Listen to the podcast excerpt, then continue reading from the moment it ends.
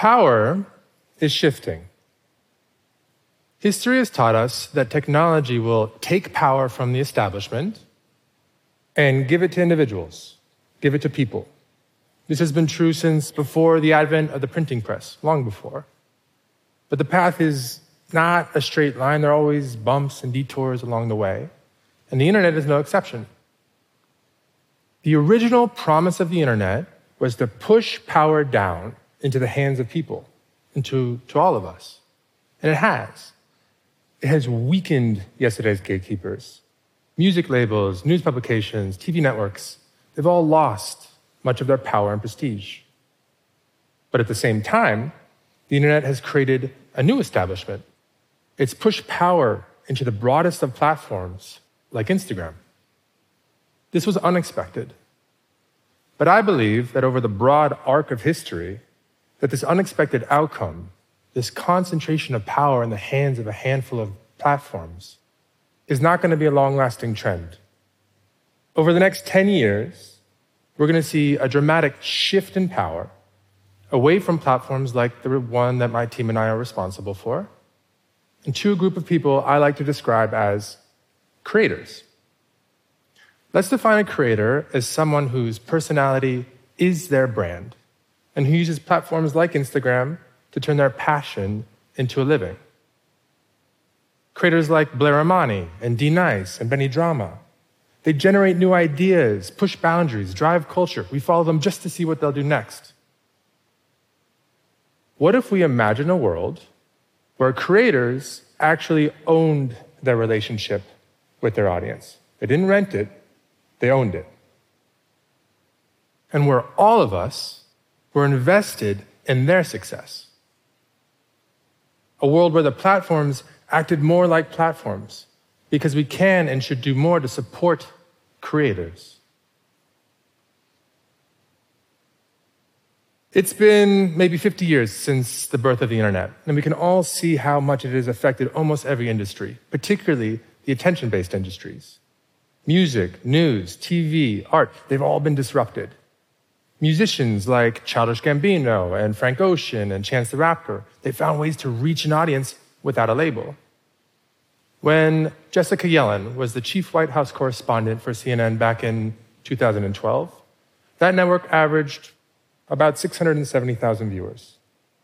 Today, she reaches nearly that many people on Instagram alone. Star athletes are more relevant than the teams that they play for, which would have been unheard of 50 years ago. LeBron James has more followers on Instagram than the Lakers do. Cristiano Ronaldo makes more on Instagram, it's been reported, than he did from Juventus. Okay, so I and my team, we work at the point where creators and audiences meet. And platforms like Instagram have done a lot to empower creators over the last 10 years. My team is obsessed with finding more ways to support creators. But if we accept that as power continues to shift towards creators, or that that's going to happen because technology will continue to change, then we're going to have to rethink some things. Because today, creators are too dependent on too few platforms. And our role as platforms has to change. Now, I'm not saying that platforms are going to go away. New platforms will certainly rise, old platforms will certainly fall. But all platforms will, and you're already seeing this happen, understand the value that creators create. And so they'll be increasingly interested in handing more power over to creators. Now, you might think, or this might be surprising coming from me, but I think this is actually a really good thing. I think that over the long run, what's best for creators is going to be best for platforms like the one I'm responsible for. The more art there is, the more there's an exchange of ideas, the more creativity there is in the world, the better off we all are. But we haven't always seen the world this way. For the five years before I joined Instagram, I was the head of newsfeed at Facebook. I was in that role during the US presidential election in 2016. I was in that role during Cambridge Analytica. I traveled around the world talking to publishers and policymakers, most of whom took the time to tell me everything that we were doing wrong. I'm sure some of you hold my company and me personally accountable for all sorts of things. But I can tell you, we learned an immense amount from those experiences. I know I personally did. There were a lot of lessons. And one of those lessons was how important stability and predictability were to publishers. No publisher can build a business on a platform that's too volatile, and no business should be entirely reliant on any one platform. The same is true for creators. Today, ooh, we're on the precipice of an entirely new internet built on fundamentally different technology than the tools of yesterday. New technology is making new ideas possible. Cryptocurrencies, social tokens, non fungible tokens, decentralized autonomous organizations. That one really rolls off the tongue. Smart contracts. These are a group of ideas known in the industry as Web3. And each and every one is built on a foundation called a blockchain. The important thing to understand about blockchains is that they remove the need for an intermediary. What do I mean by that? Well, each and every one of you, I am sure, at some point has put money in a bank account. And when you did that, you were actually trusting an intermediary, in this case a bank, to take care of that money on your behalf.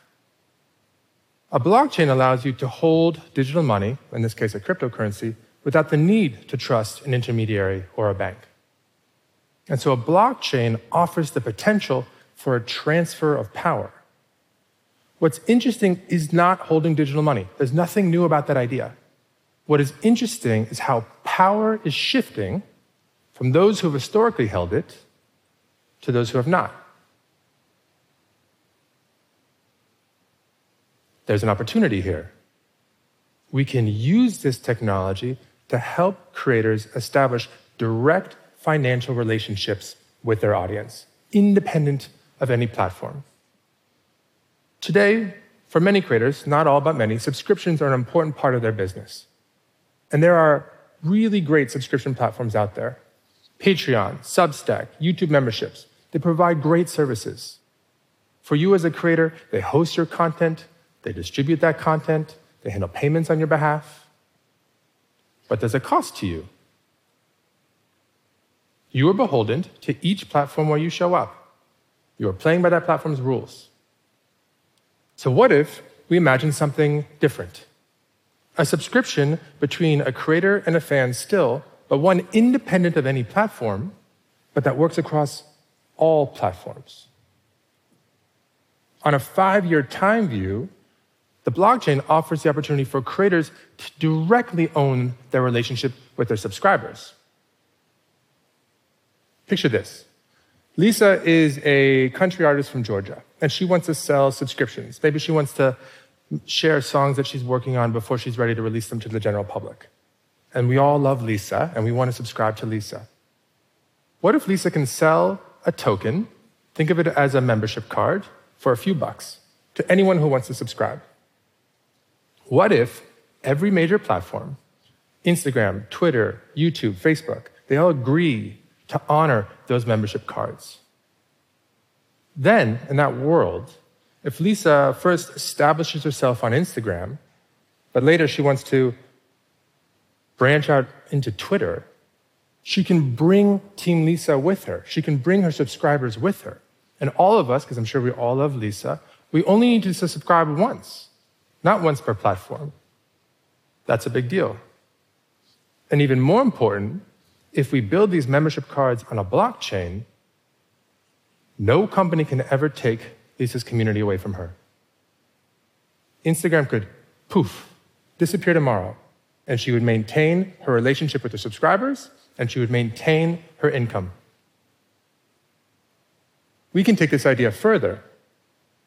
As we look to the future, it's increasingly clear that it's going to bring more and more volatility as technology changes more and more quickly. For creators, this means new talent can succeed faster than ever before and at incredible scale.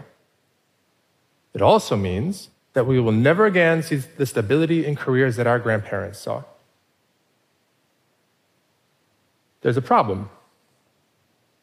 One challenge with this future is that our financial infrastructure particularly the way that we finance our ideas, largely predates the internet.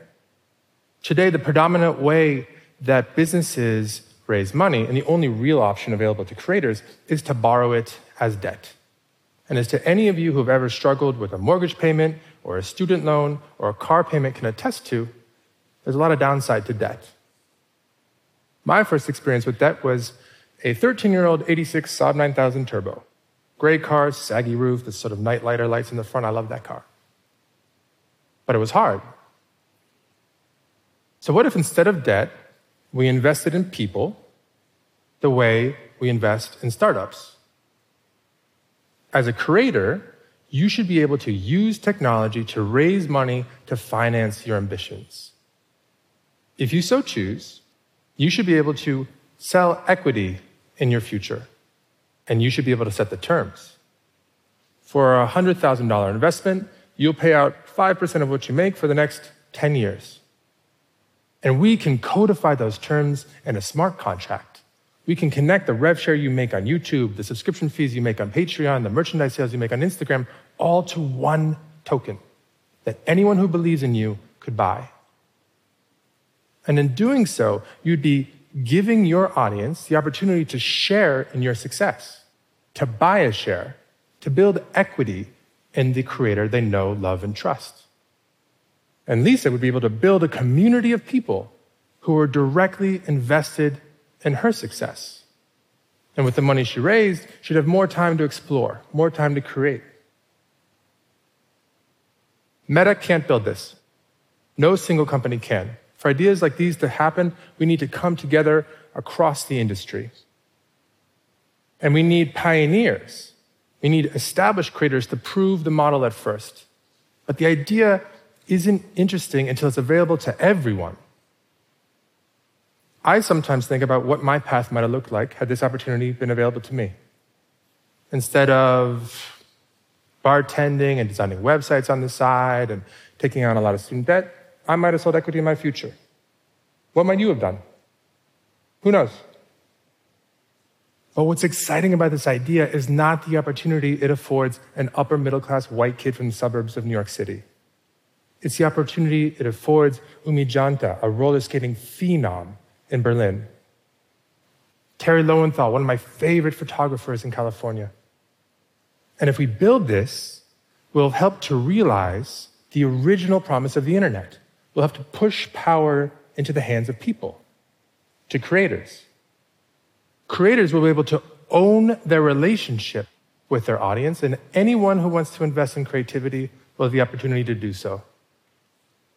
We have created a world where anyone with a compelling idea can turn their passion into a living, which at the same time affects, possibly, the greatest transfer of power from institutions to individuals in all of history. Thank you for listening, and thank you to the creators out there for inspiring the rest of us.